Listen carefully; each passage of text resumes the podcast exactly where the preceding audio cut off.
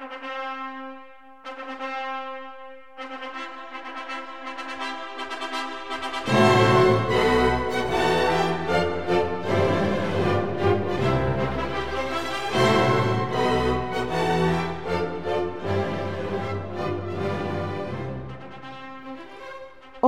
boa noite a todos e todas, menos para Jéssica Batten.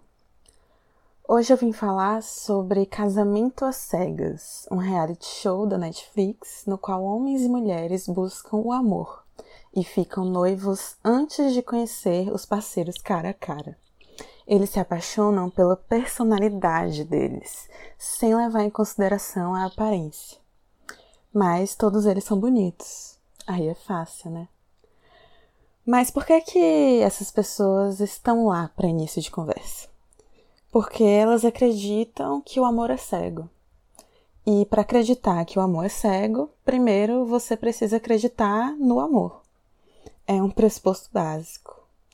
Então, todas as pessoas que estão ali, elas acreditam que vão encontrar em outra pessoa a felicidade, a completude, e que essa completude vai se concretizar através do casamento. Mas, além de acreditarem nessa maluquice, elas também acreditam que é uma boa ideia passar por tudo isso com uma pessoa que elas nunca viram na vida. Então, elas abrem mão de selecionar os potenciais parceiros através dos mesmos critérios que sempre usaram, que normalmente giram em torno de beleza, altura, idade, porte físico, cor do cabelo, etc. E passam a adotar novos critérios, tipo a Jéssica, que se apaixonou pelo Mark porque ele tinha uma tatuagem na costela com espaço em branco para os filhos dele que ainda não existiam, e porque ele tem um cachorro. O que são critérios válidos? tão válidos quanto os outros, se você for parar para pensar. Aí beleza. O problema é que essas pessoas eventualmente vão se encontrar e muitas delas vão desistir uma das outras justamente porque, adivinha só, essas pessoas não correspondiam aos critérios iniciais. Tipo a Jéssica, que desistiu do Mark porque ele não era alto e bonito o suficiente. E a Kelly também, que abandonou o Kenny no altar porque ela prefere morenos. Então tá bom, né? Eu sei que muita gente achou difícil de terminar esse reality por causa de todo o cringe, vergonha alheia, diálogos extremamente constrangedores. Mas eu pessoalmente achei bem ok. Nada muito diferente dos casais héteros da vida real. Eu, hein? Parece até que nunca viram. Mas uma coisa que me incomodava muito quando eu assistia esse reality era todo o drama, sabe?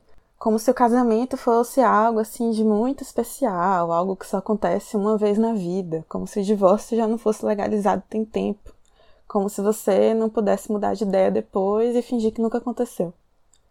Então, eu entendo você ficar nervoso no dia do seu casamento, mas só se você for, sei lá, selar a paz entre dois reinos, vai se casar com uma princesa do país inimigo porque aí o seu casamento realmente significa alguma coisa.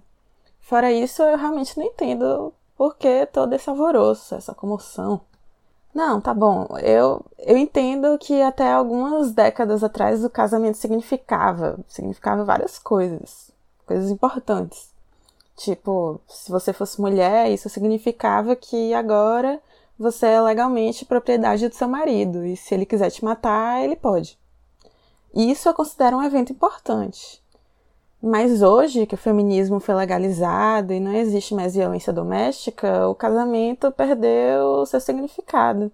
Quando você tira o feminicídio e a violência doméstica, o casamento, enquanto instituição, perde a sua razão de existir, o seu núcleo duro. Não sobra mais nada. Mas o meu ponto é: quem somos nós para julgar essas pessoas? Os participantes desse reality show. Não estamos todos, de certa forma, nos casando às cegas? Nós temos a ilusão de que estamos escolhendo se vamos nos casar, com quem vamos nos casar, mas na verdade a gente só está agindo através de critérios fabricados pela grande mídia e pelas corporações, pela Big Pharma e pela Rede Globo.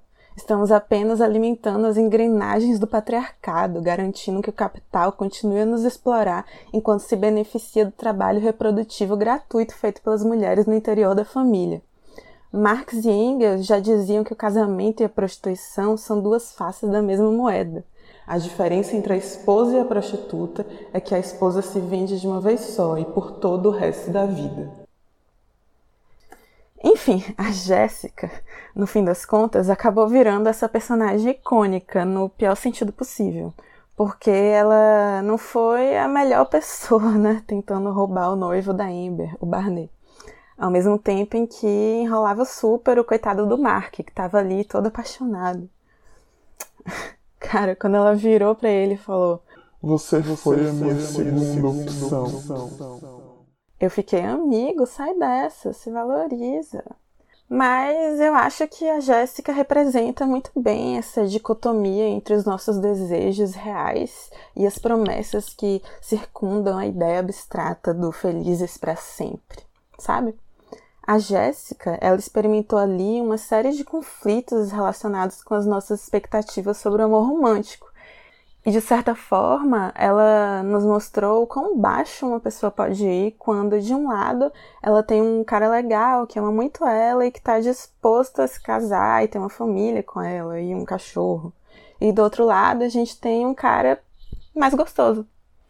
E eu acho que isso diz muito.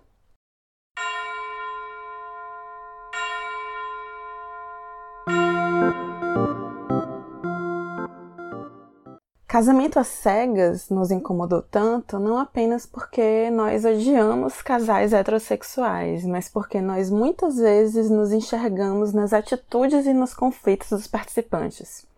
Nós não somos melhores do que os participantes de casamento às cegas, porque uma vez submetidos à influência do mito do amor romântico, estamos todos cegos.